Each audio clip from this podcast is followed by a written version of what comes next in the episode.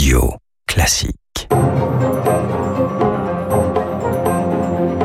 Radio Classique, les stars de l'écho avec François Geffrier. Avec ce matin Christopher Guérin, bonjour. Bonjour. Bienvenue sur Radio Classique. Vous êtes le directeur général de Nexence. Vous publiez également le livre Pour aller dans le bon sens euh, aux éditions Cherche Midi. Nexence, c'est le leader euh, des solutions de câbles, câbles électriques, câbles des réseaux télécoms. Vous êtes dans 40 pays. Vous êtes au cœur de la transition écologique. Car on va, il faut le rappeler, vers une électrification massive du pays et de l'économie au sens large. C'est ça qui vous porte dans les années à venir. Oui, en fait, quand vous, vous refaites un peu le, le, un retour en arrière, on est, on est vraiment dans l'histoire de l'électricité. Hein. Les, nous, on est né avec Tesla, Edison, Westinghouse, euh, avec on a câblé les. Pas premiers... le Tesla d'aujourd'hui. Hein. Voilà. Pas le Tesla de la voiture, le, le, le, Tesla l'ingénieur. Et on a, on a câblé, câblé les premiers réseaux électriques entre 1890 et 1910. C'était la première grande vague de l'infrastructure électrique. La deuxième grande vague était après-guerre, 1950-1970. C'est là où il y a eu l'émergence des, énergies fossiles, les, les, centrales nucléaires et les, les grands réseaux électriques du monde, en Europe et aux États-Unis essentiellement. Et on rentre, on rentre maintenant dans une troisième vague de méga investissements d'infrastructures électriques, qui est le, le, remplacement des énergies fossiles par les énergies renouvelables et le renouvellement des réseaux électriques qui ont plus de 50 ans d'âge, en tout cas en Europe et, euh, et aux États-Unis. Ça vous amène à quel scénario?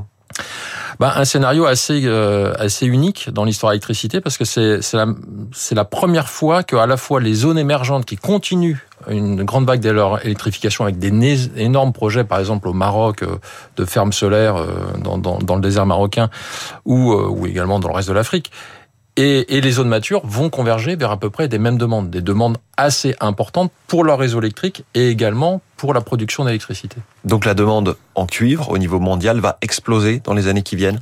Oui, alors si on veut le modéliser à travers quelques chiffres, hein, le, le besoin en cuivre dans le monde est à peu près 9 millions de tonnes tout secteur confondu en 1995. On a aujourd'hui à peu près 20 millions de tonnes. Donc il s'est passé en 25 ans à peu près une croissance d'à peu près 11 millions de tonnes. Et ce qui arrive d'ici 2030, donc en moins de 9 ans, c'est une croissance de 15 millions de tonnes.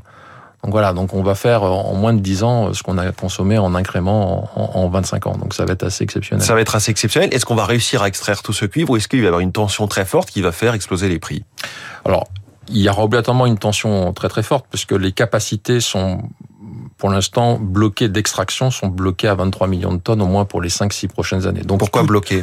Bloqués, pourquoi? Parce que les, les, il n'y a pas eu de, beaucoup de nouvelles mines hein, ou de sections de mines qui ont été ouvertes depuis euh, depuis 10 ans et qu'il faut à peu près 15 ans entre la décision d'une ouverture d'une mine et la réalisation de l'ouverture. Donc il se passe énormément de temps pour des questions d'environnement, de, de régulation environnementale. Et puis il y a aussi beaucoup de pays qui commencent à freiner parce qu'il y a une empreinte carbone qui est assez importante sur l'extraction du cuivre, notamment au Chili, au Pérou, et, mmh. L'ouverture de mines est de plus en plus compliquée. Aujourd'hui, on ne sait pas forcément ouvrir une nouvelle mine dans des conditions euh, environnementales satisfaisantes pour tout le monde? Non, ça coûte très cher. Ça coûte à peu près 10 milliards de dollars euh, par euh, ouverture de mine. Euh, il faut savoir que pour... Là, j'étais au Chili euh, il y a pas très longtemps, au début d'année. Euh, pour, vous devez extraire par jour 1000 tonnes de roches. De 1000 tonnes de roches, vous avez besoin de 5000 litres d'eau pour sortir 9 kg de cuivre. Mmh. Vous voyez, l'empreinte carbone est quand même assez phénoménale. Et on n'a pas trouvé mieux que le cuivre, le cuivre pour transporter l'électricité? Vous avez l'aluminium, bien sûr. Alors, mais l'aluminium a aussi une empreinte carbone un peu, un peu plus compliquée. Alors, c'est pourquoi? Parce que c'est pas une extraction directe. Vous avez la bauxite qui est extrait, c'est un minéral. Après, vous en faites une, une poudre qui s'appelle l'alumine, mais ça, cette poudre-là, vous la trouvez essentiellement en Russie et en Chine euh, et en Ukraine. Il y a des sujets géopolitiques. Exactement. Et puis après, vous en faites une, vous en faites de l'aluminium que, que, vous produisez en France ou en Allemagne. Un défi donc d'approvisionnement, un défi logistique aussi pour raccorder euh, toutes les nouvelles éoliennes, toutes les fermes photovoltaïques au, au réseau. Est-ce qu'on n'a pas un éparpillement, une baisse d'efficacité avec cette nouvelle forme, cette, nouvelle, euh, j'allais dire, donne dans la production électrique? Non, pas tellement.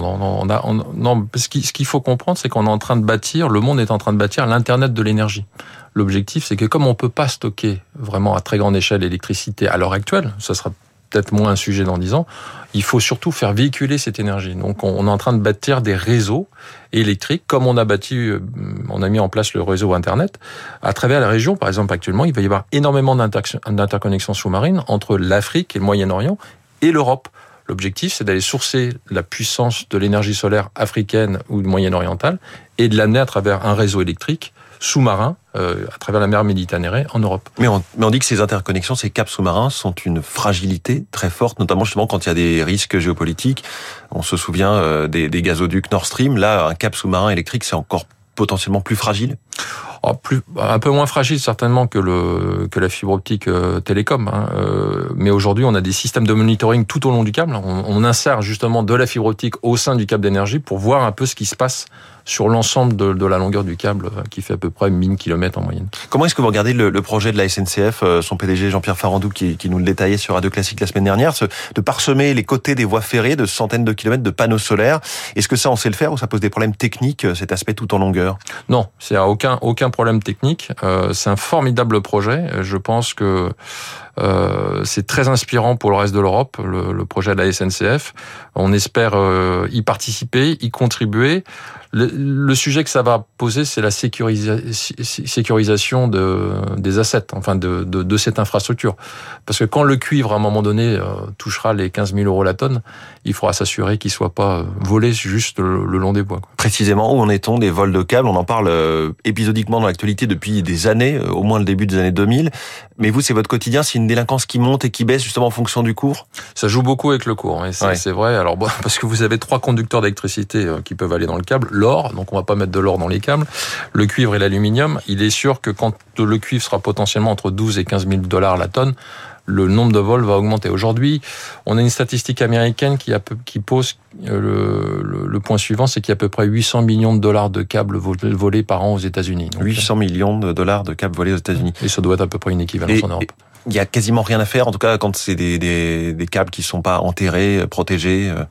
Alors, le, si, si, maintenant on met des capteurs tout au long des câbles, tous les mètres, justement, des capteurs. Mmh. Nous, on a des solutions qui s'appellent VigiShield, qui justement permettent de, de sécuriser euh, ce réseau. Dès qu'il se passe quelque chose, on peut, on peut faire une intervention de la gendarmerie ou.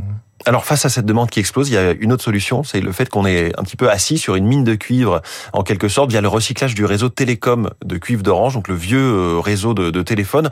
C'est un immense chantier. Comment ça va se passer? Et qui va récupérer finalement à la fin ce, ce cuivre-là? Ah bah Ça, c'est eux, eux, qui pilotent euh, le, leur démantèlement. Ils vont, ils vont lancer des appels d'offres pour le démantèlement. Alors que ce soit, ce soit du télécom ou du réseau d'énergie. Hein. On est, on, même, même les, les grands acteurs de, de, de l'énergie en Europe vont démanteler des vieux réseaux pour le remplacer par des, des réseaux entièrement renouvelés.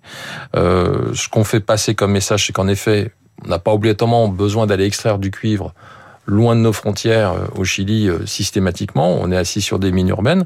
Ce qu'on veut surtout mettre en place, c'est des écosystèmes de recyclage. C'est ce qu'on fait passer comme message à nos clients aujourd'hui. C'est que vos, vos déchets d'aujourd'hui sont votre croissance de demain. Donc mmh. il faut absolument qu'on mette en boucle euh, et qu'on arrête d'envoyer des déchets de cuivre euh, vers la Chine, par exemple. Oui, oui, ou, ou vers l'Europe. En tout cas, que chaque client conserve ses déchets parce que leurs leur déchets vont avoir une vraie valeur demain.